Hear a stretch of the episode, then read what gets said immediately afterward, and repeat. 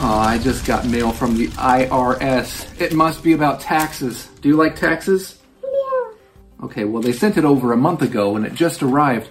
But you know what? Maybe I'm lucky. Maybe a month is not too bad, especially considering a problem I want to talk about for today's hot words in the news the global supply chain crisis.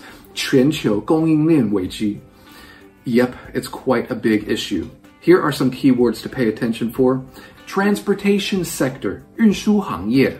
Another word is shortage, 短缺.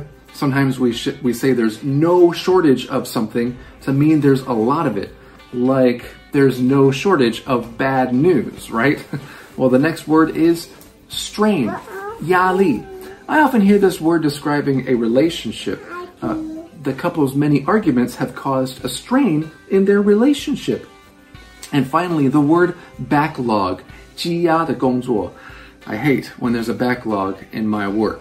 Okay, here's the news. Are you ready? Yeah. Okay. Transportation sector issues made worse by the shortage of truckers and container ship workers are putting global supply chains under severe strain. Experts predict worker shortages are unlikely to ease soon, and record backlogs at ports causing delayed shipments are expected to continue into the new year. Man, I have a feeling that these problems are all related to the pandemic. Am I right? I'm right. That's all for today's hot words in the news. Yeah. 全球的问题 The ball. is the ball. That's right.